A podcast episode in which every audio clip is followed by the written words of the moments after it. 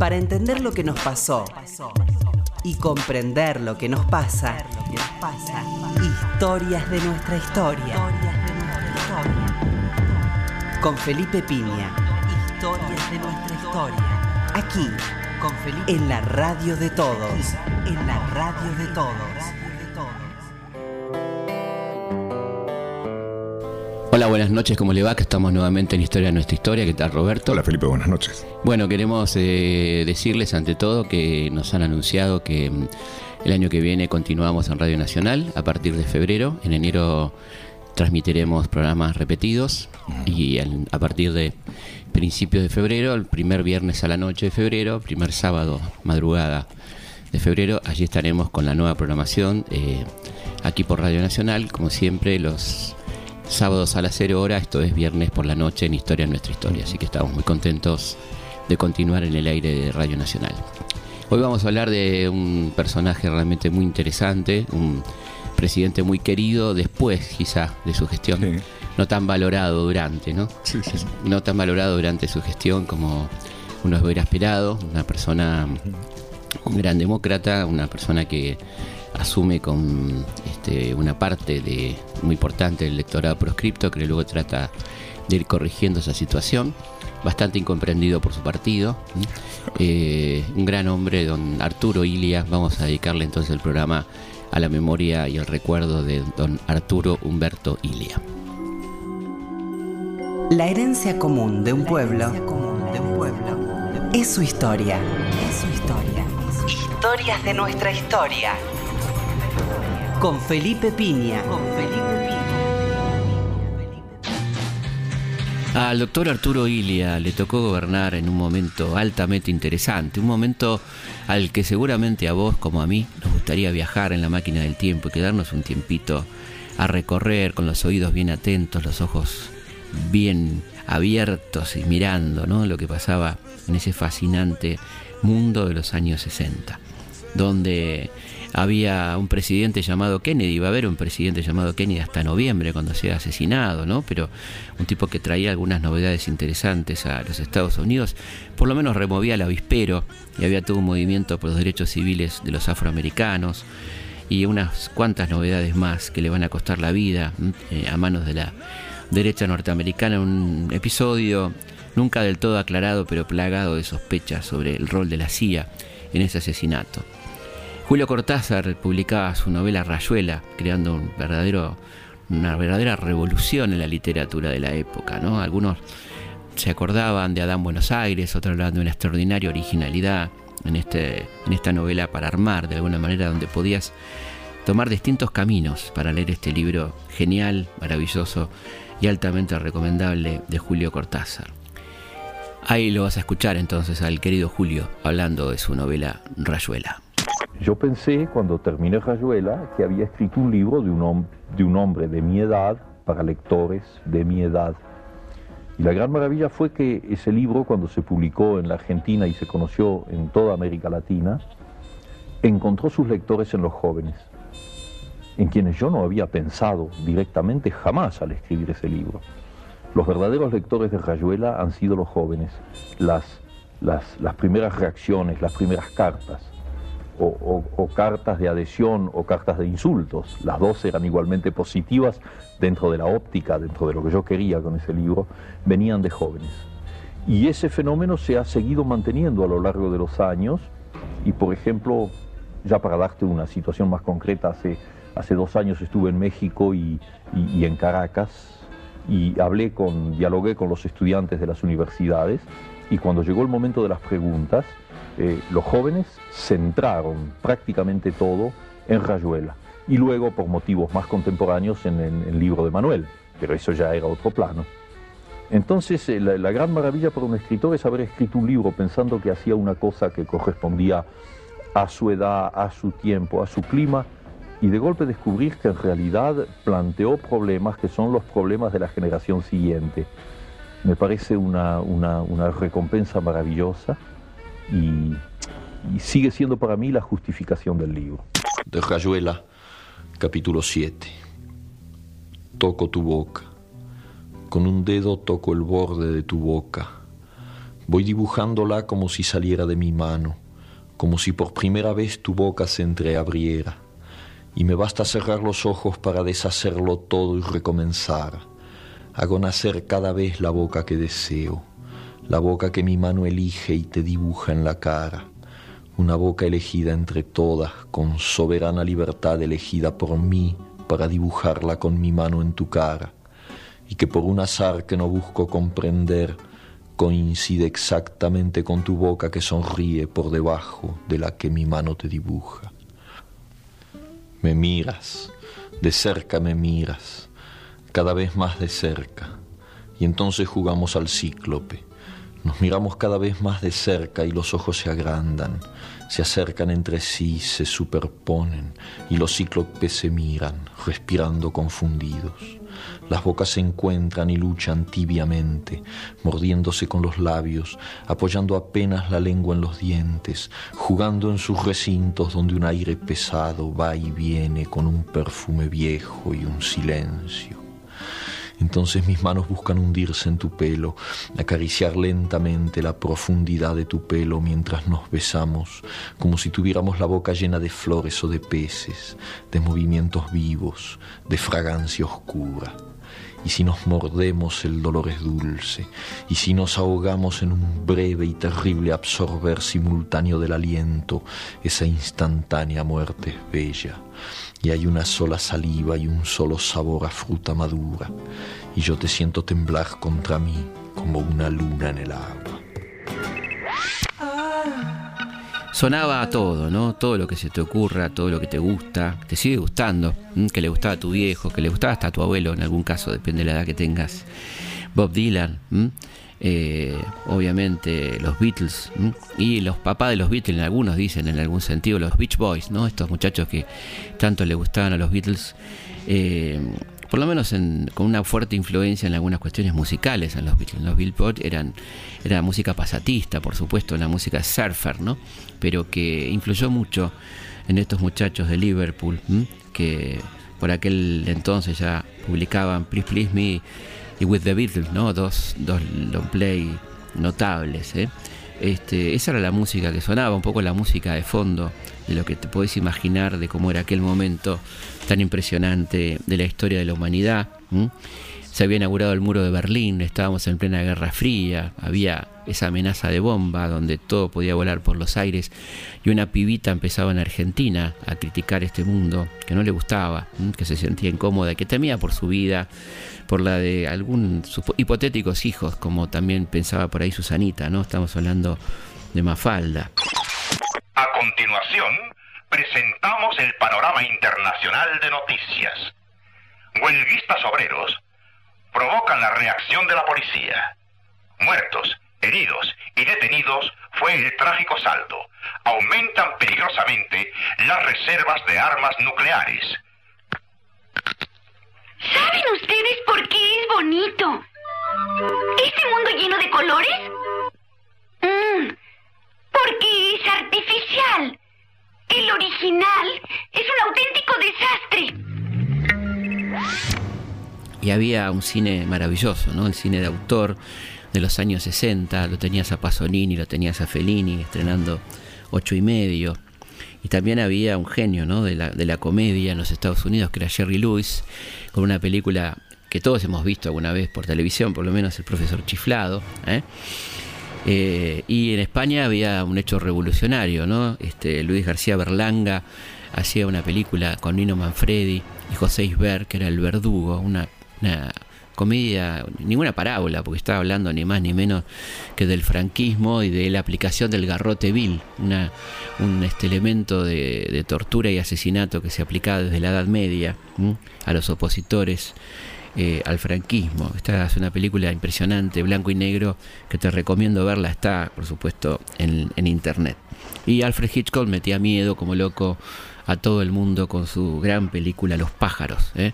todo esto pasaba mientras a nivel local ya empezaba este, a tener un gran éxito a una hora determinada del día, que era la hora de la leche, el Capitán Piluso, que estrenaba además una película el Castillo del Terror, allá por 1963. Todo esto pasaba, por supuesto, viendo a Biondi, ¿eh?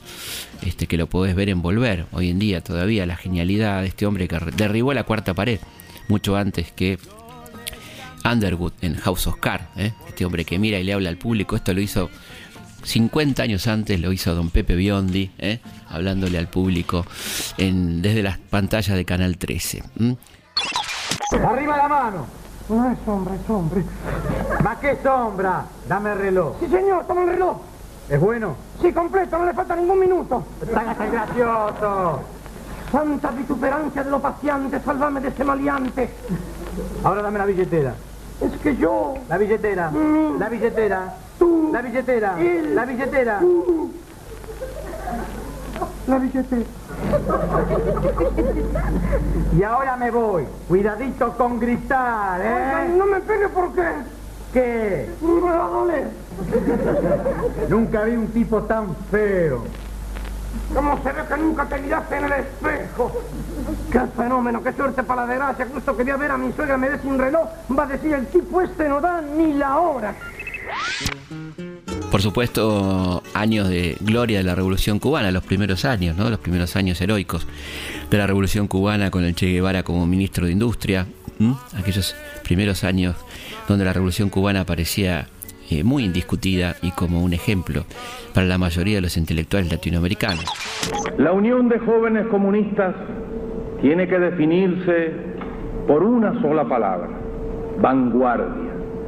Ustedes, compañeros, deben ser la vanguardia de todos los movimientos, los primeros en estar dispuestos para los sacrificios que la revolución demande, cualquiera que sea la índole de estos sacrificios, los primeros en el trabajo, los primeros en el estudio, los primeros en la defensa del país. La organización es la clave que permite atenazar las iniciativas que surgen de los líderes de la revolución, las iniciativas que plantea en reiteradas oportunidades nuestro primer ministro y las iniciativas que surgen del seno de la clase obrera que deben transformarse también en directivas precisas y en ideas precisas para la acción subsiguiente. Si no existe la organización, las ideas después del primer momento de impulso van perdiendo eficacia, van cayendo en la rutina, van cayendo en el conformismo y acaban por ser simplemente un recuerdo.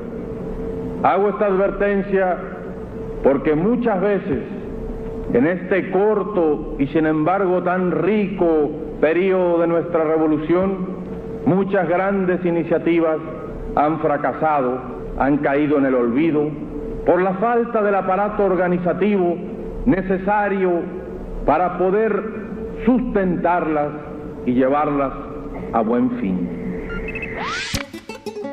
Todo esto pasaba mientras el doctor Arturo Ilia asumía como presidente y este era el audio de la asunción del presidente Ilia. Este Poder Ejecutivo tiene confianza en el pueblo argentino todo y fe en el porvenir. Participan en esa confianza y de esa fe las Fuerzas Armadas. Ellas también podrán sentirse confiadas y seguras, porque todas sus dificultades serán superadas con gran espíritu de imparcialidad y justicia, que permanentemente alentará el nuevo gobierno. Implantaremos en la administración pública un sentido moral y normas de austeridad que restablezcan la fe y la confianza del pueblo en sus gobernantes. Proyectaremos, colaborando con vuestra honorabilidad, una legislación que castigue severamente el enriquecimiento ilícito de los funcionarios públicos y a quienes sean instigadores o cómplices de tales hechos. Señores legisladores, es tiempo nuevo el que empiece. Levantemos bien alto las divisas precursoras, concitando a todos para la hazañosa faena, como en las obras liminales. El país retomará su puesto de prestigio entre los pueblos libres del mundo.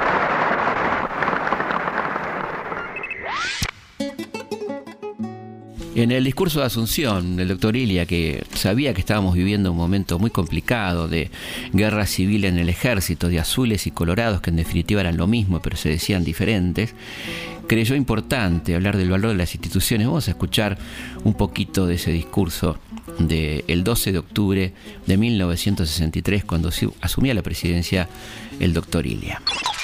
Hemos creado un ambiente donde las normas legales presiden la vida de la República, donde todos son medidos con justicia, donde todas las instituciones del país son respetadas, todas, sin excepción, porque será inútil pensar que en la vida de la democracia y de la Constitución ella pueda ser sólida si las instituciones no lo son cualquiera de las instituciones, la justicia, la universidad, las Fuerzas Armadas, el régimen político, el régimen municipal, el federalismo, el sindicato, la escuela, todo ha sido respetado por este gobierno.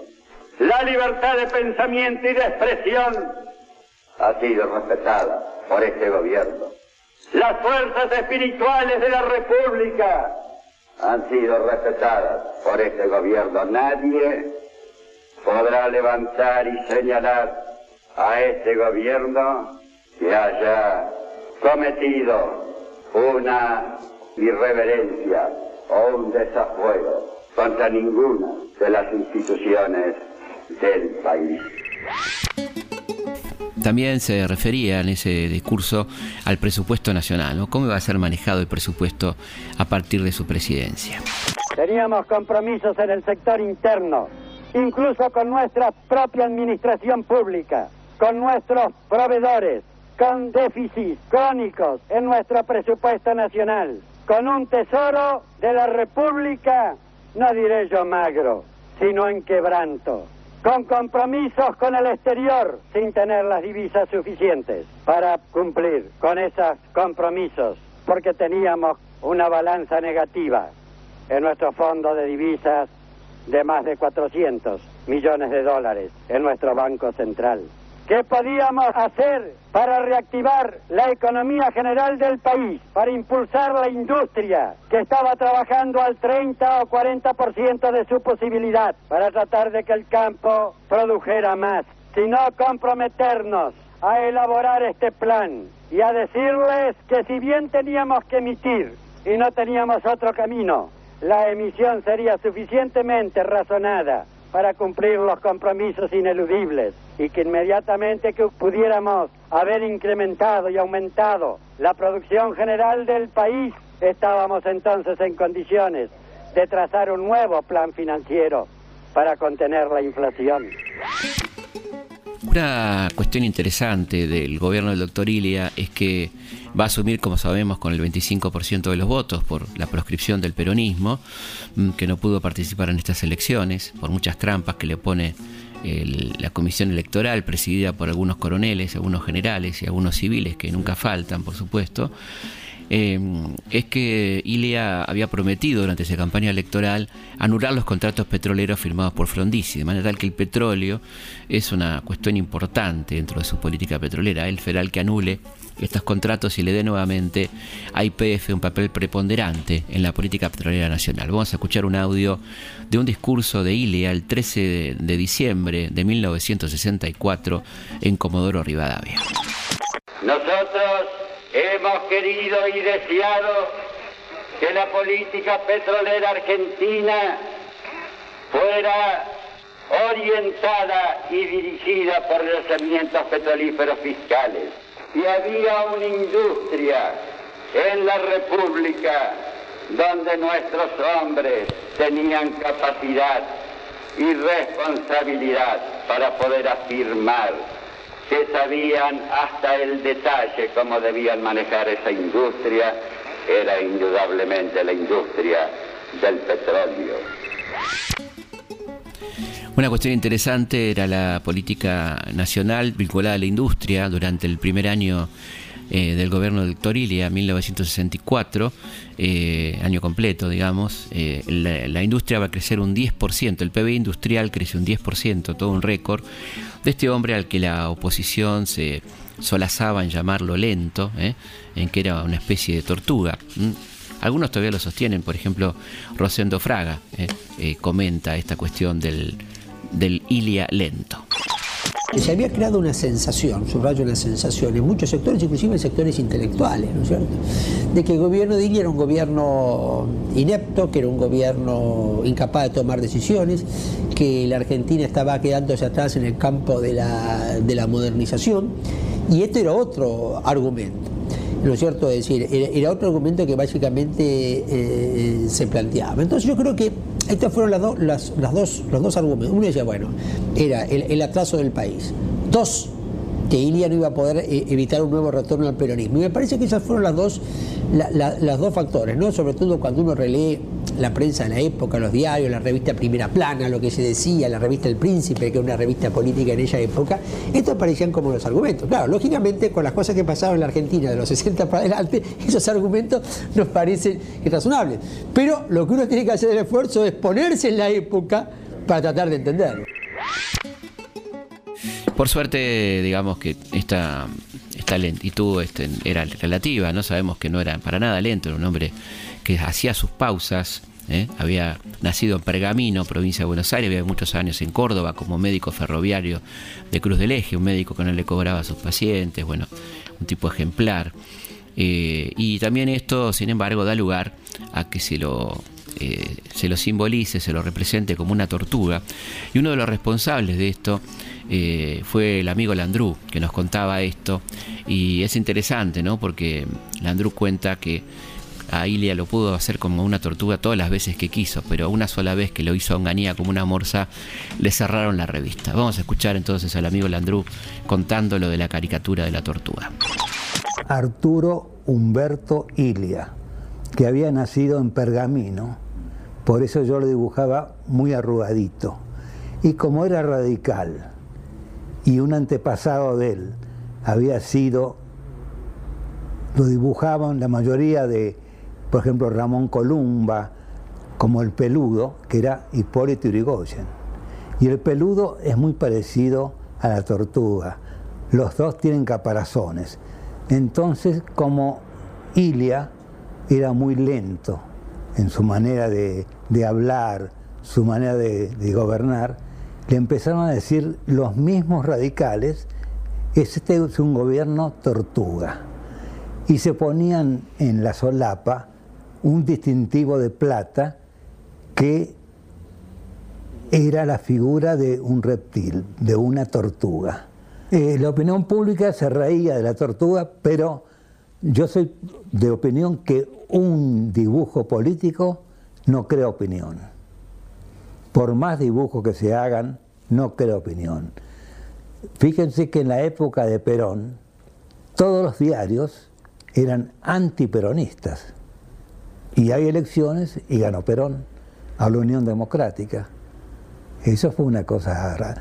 Así que yo creo que un dibujo, por más este, insidioso que sea, no hace caer a ningún presidente. No creo opinión.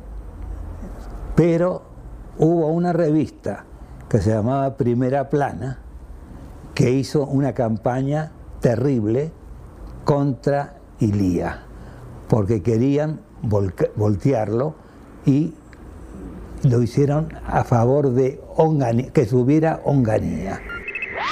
Nos vamos a la pausa con algo que sonaba muchísimo, no solamente en el viento.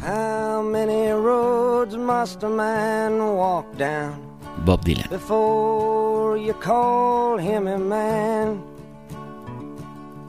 How many seas must the white dove sail? Before she sleeps in the sand. Yes, and how many times must the cannonballs fly before they're forever banned? The answer, my friend, is blowing in the wind. The answer is blowing in the wind.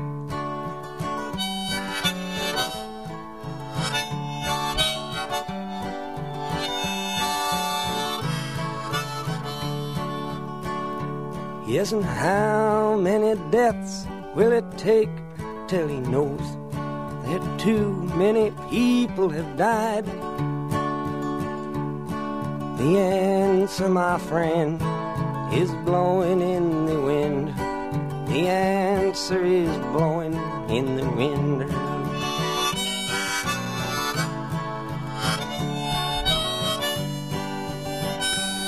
Vamos a una pausa y seguimos aquí en Historia Nuestra Historia hablando del doctor Arturo Ilia.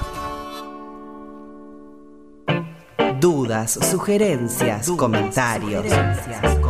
Comunicate con Historias de nuestra historia a través de nuestro mail. Comunicate con historias arroba radionacional.gov.ar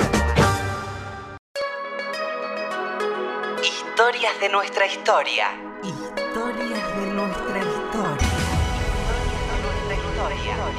Con Felipe Piña. En 1964, este año de, de gobierno del doctor Ilia también, ¿no? Había arrancado a fines del 63.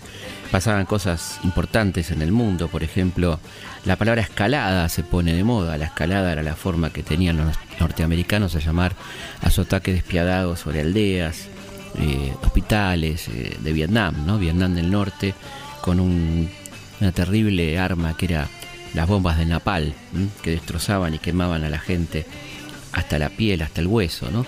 Una cosa tremenda y las imágenes que nos llegaban de esas, de esas aldeas vietnamitas incendiadas.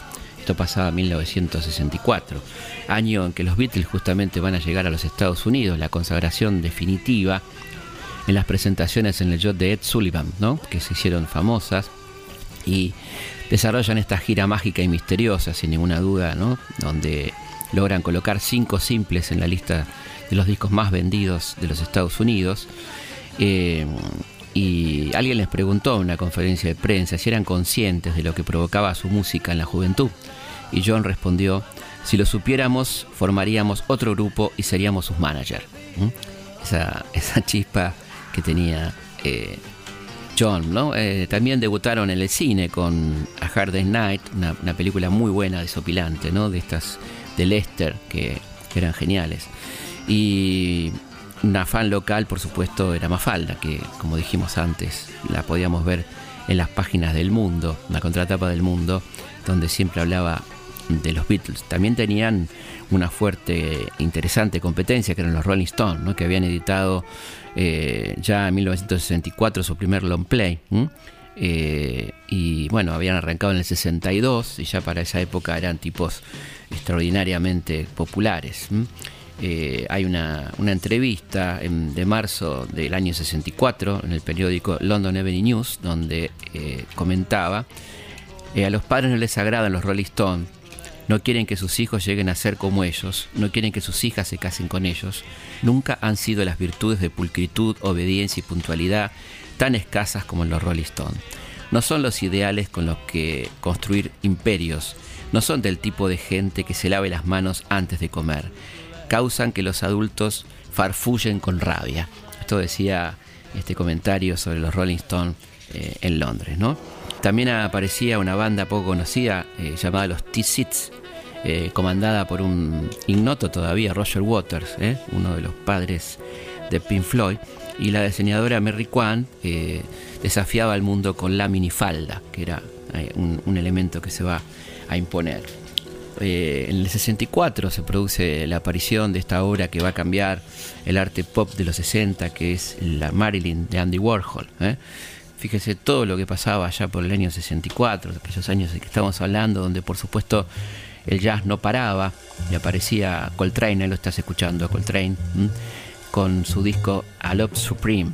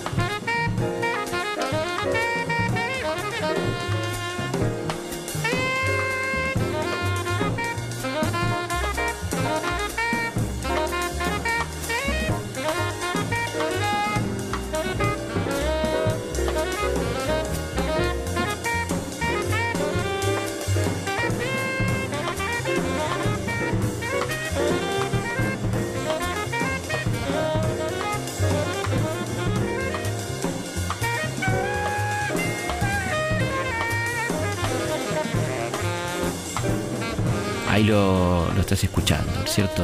A Coltrane. Eh, era la época de los, libros Robin Hood, la colección Robin Hood, donde estaba este, Julio Verne, Salgari, bueno, todas esas cosas maravillosas.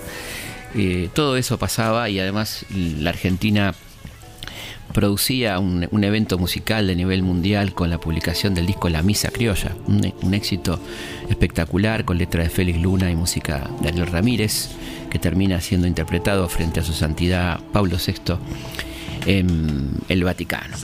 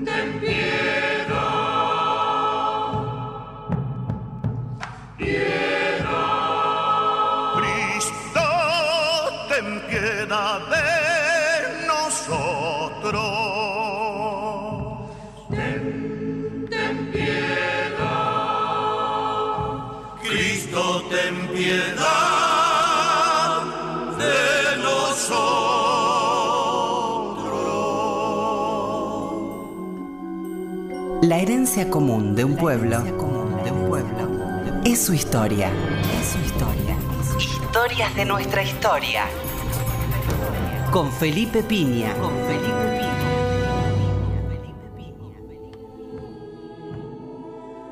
Todo esto pasaba mientras al doctor Ilia empezaban a enloquecerlo, sobre todo los medios particularmente, cuando lanza su proyecto de ley de medicamentos, ¿eh? para terminar con los, monopolios farmacéuticos y la estafa en el precio, en la calidad eh, de, las medicinas.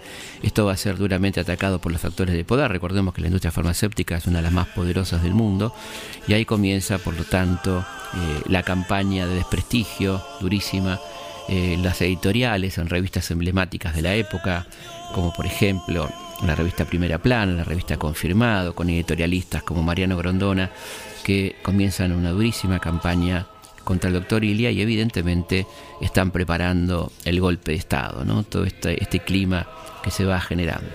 Vamos a escuchar al entonces mayor Camps, no es otro que el general Camps, anunciando, ¿eh? anunciando el golpe contra el presidente Arturo Ilia. Nuestro país se transformó en un escenario de anarquía caracterizado por la colisión de sectores con intereses antagónicos, situación agravada por la inexistencia de un orden social elemental. En este ámbito descompuesto, viciado además del electoralismo, la sana economía no puede subsistir como un proceso racional y los servicios públicos, convertidos en verdaderos objetivos electorales, gravaron al país con una carga insoportable. La inflación monetaria que soportaba la nación fue agravada por un estatismo insaciable e incorporada como sistema y con ello el más terrible flagelo que puede castigar a una sociedad, especialmente en los sectores de menor ingreso, haciendo del salario una estafa y del ahorro una ilusión. Este cuadro penoso solo podía revertir al exterior una imagen lamentable, sin vigor ni personalidad. Nuestra dignidad internacional ha sido gravemente comprometida por la vacilación y la indiferencia en conocidos episodios. Las Fuerzas Armadas observaron con creciente preocupación este permanente y firme deterioro. No obstante, no solo no entorpecieron la acción de gobierno, sino por el contrario, buscaron todas las formas posibles de colaboración, por las sugerencias, la opinión seria y desinteresada, el asesoramiento profesional, todo ello como intento sincero de mantener la vigencia de las instituciones y evitar nuevos males a nuestro sufrido pueblo argentino. Debe verse en este acto revolucionario el único y auténtico fin de salvar a la República y encauzarla definitivamente por el camino de su grandeza. Entre tanto, en este clima tan particular eh, eh, y luego de la frustrada llegada de Perón, eh, en la que tuvo mucho que ver la derecha radical encabezada por Zabal Ortiz, este, probablemente Ilia hubiera terminado aceptando algún tipo de entendimiento de lo que le planteaba Perón y probablemente nos hubiéramos ahorrado mucha sangre de volver Perón en 1964, que venía con un espíritu mucho más tranquilo que lo que va a hacer luego con, con tanta represión en el medio y con tanta dictadura y proscripción. Luego de todo eso comienza un periodo de lucha por parte de la CGT contra el gobierno, un periodo durísimo, eh, de manera tal que esto también va a debilitar al gobierno y va a dar lugar a, un este, acoso al gobierno de Ilia por diferentes frentes. ¿no? Eh, la campaña es una campaña muy fuerte, donde hay contactos entre los sectores sindicalistas de la derecha y los sectores eh, del poder en aquel momento, que se van preparando para el golpe. Es quizá una propensión natural que tenemos los argentinos de achacarle a los gobiernos que no son capaces, que no son dinámicos, que no son suficientemente inteligentes, que no trabajan con la eh, calidad que debieran hacerlo. No hay nada de esto. Es aquí se está trabajando con seriedad, se está trabajando muy dinámicamente y muy rápidamente. No hay parangón tampoco en todo lo que está haciendo en la República, en todos los campos de la actividad, que se realice lo que está ahora haciendo la República. Nosotros no tenemos ningún inconveniente en seguir manteniendo este diálogo que hemos iniciado desde el comienzo de nuestro gobierno con toda la gente responsable del país y tratar de dar nuestras explicaciones. Pero acá es un problema que las explicaciones puedan ser dadas, pero esta es una parte de la tarea que nosotros debemos desarrollar. Lo fundamental es estar en una meta, tener un rumbo, realizar un esfuerzo continuado tratar de tener todo este engranaje en movimiento para que la economía del país no sufra o para que por lo menos algunos de los problemas que a todos nos acucian, llámese desvalorización de la moneda, llámese aumento de costo de precios de los productos de la primera necesidad o no valor real de algunos otros productos que no son de primera necesidad en el país, no dependen de una medida de gobierno, sino depende de todo este complejo, como se vaya manejando, que el país tenga las reservas suficientes, no tenga urgencias, pueda pagar cómodamente sus compromisos, entonces ustedes verán, como ya lo estamos haciendo actualmente, como poco a poco el país va a ir aliviándose de estas situaciones apremiantes que no solamente pasan muchos productores y muchos trabajadores del país, sino que algunas veces pasa también el Estado, que no está en posibilidad de cumplir los compromisos inmediatos. Nosotros hemos podido cumplir todos estos compromisos. Y puedo decirles que ya en el año 1967 el sector externo del país, nuestros compromisos exteriores, van a quedar aliviados de una manera sustancial los pagos se van a reducir extraordinariamente y vamos a poder dedicar gran parte del esfuerzo nacional a promover ese progreso de la República. Es decir, que se está trabajando con seriedad. Paradójicamente, eh, este ataque de la derecha peronista no tiene en cuenta que el doctor Iria ha ido flexibilizando la participación del peronismo en las elecciones y para 1965 hay un bloque peronista importante de más de 50 diputados, lo cual pone muy nervioso al poder, curiosamente, que este, amenaza con un golpe pensando en las elecciones de gobernador de 1967. ¿no? Uno de los motivos del golpe que se estaba programando muy minuciosamente, que es anunciado un año antes en una nota en la revista Panorama, eh, tenía que ver con las posibilidades de que el peronismo accediera a alguna forma de poder en el año 1967.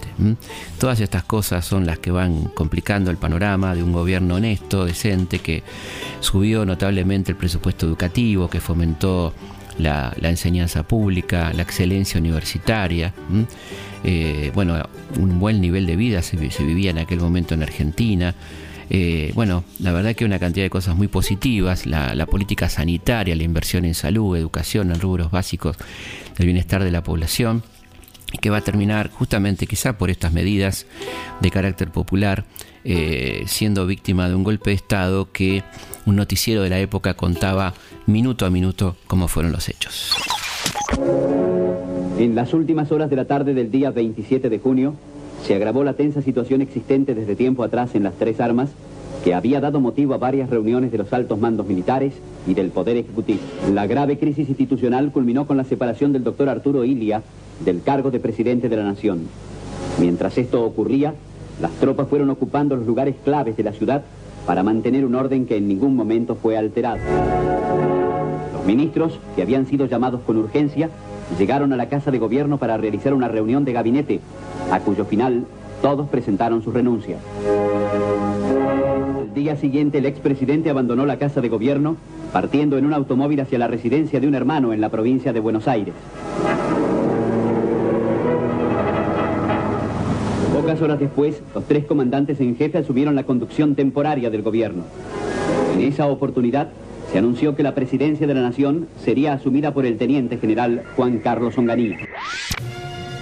Como nos suele pasar en este programa, nos quedan muchas cosas afuera que te quisiéramos contar, pero bueno, es una especie de resumen de un periodo altamente complejo, muy interesante de la historia argentina, donde realmente se produce un experimento fatal que es el rol de los medios de comunicación en la sociedad y cómo un medio opera eh, virtualmente en contra de la democracia, como fueron estas publicaciones que hicieron la vida imposible, que fueron creando el clima golpista hasta lograr que el presidente caiga prácticamente sin pena ni gloria, con poca gente que lo defienda, aquel 28 de junio de 1966. Algunos después tuvieron tiempo de arrepentirse, pero ya era demasiado tarde. ¿no? Lo cierto es que Ilia va a ser derrocado eh, por una compañía de lanzagases encabezada por el general Julio Alzogaray este, por el coronel Perlinger, quien sí se arrepiente y, emite una carta pública muy interesante que afortunadamente se la puede entregar a Ilia antes de, su muerte, que será en enero de 1983. Lamentablemente el doctor Ilia, un gran luchador por la democracia, no puede ver el retorno a la democracia del 83. ¿eh?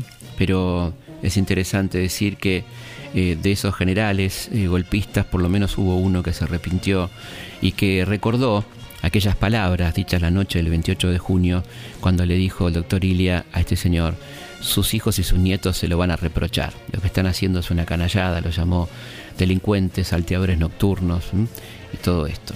Lamentablemente eh, no hubo defensa para el doctor Ilia, que se tuvo que ir a su casa en compañía de su, de su hermano, ¿eh? este, en una soledad absoluta, y empezaba un periodo muy negro de la historia argentina, llamado por ellos mismos, por los autores de este golpe de Estado, la Revolución Argentina.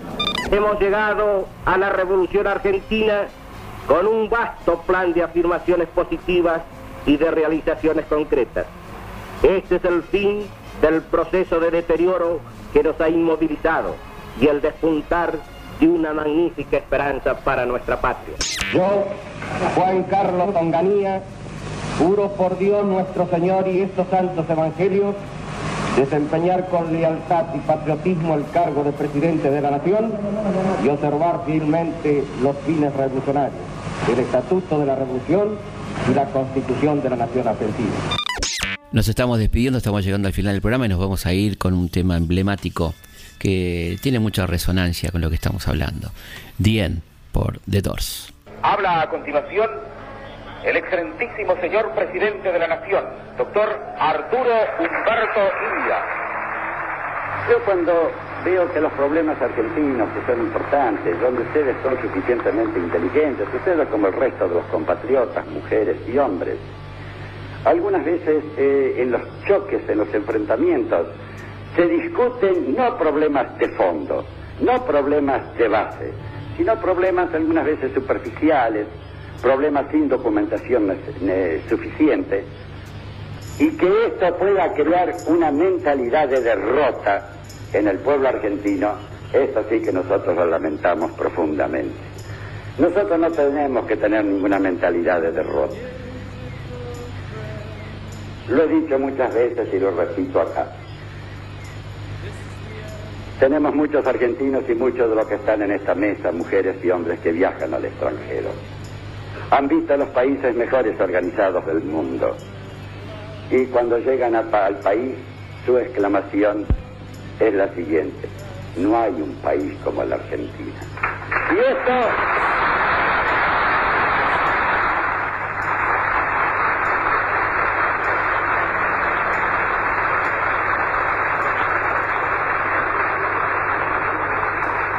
Y esta es una expresión espontánea de la comparación que se hace con otros pueblos. ¿Cómo vamos a poder tener una mentalidad de derrota los argentinos?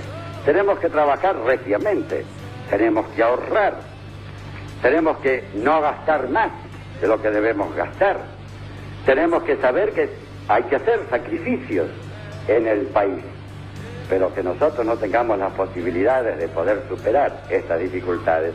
De esto a no superarlas existe indudablemente una gran distancia.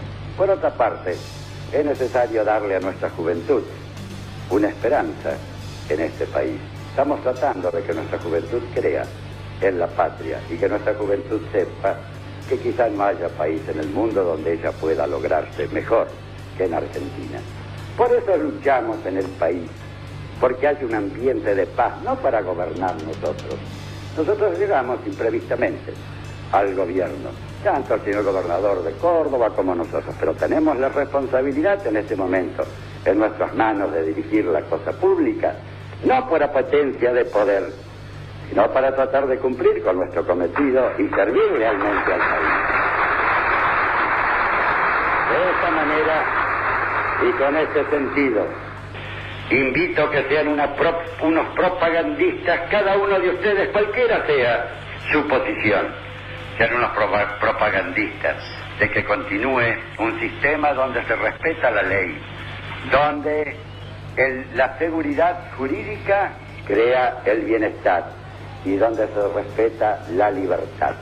A desterrar el miedo, a desterrar el miedo en la República, a desterrar el miedo a desterrar la inseguridad.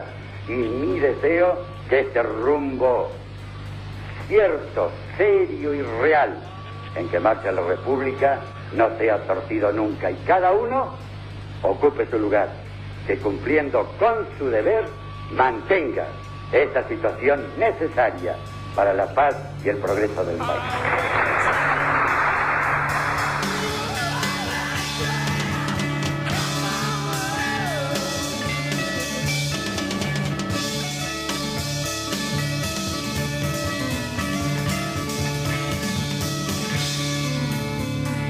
Historias de nuestra historia. Conducción, Felipe Piña. Coconducción, Roberto Martínez. Archivo, Mariano Faín.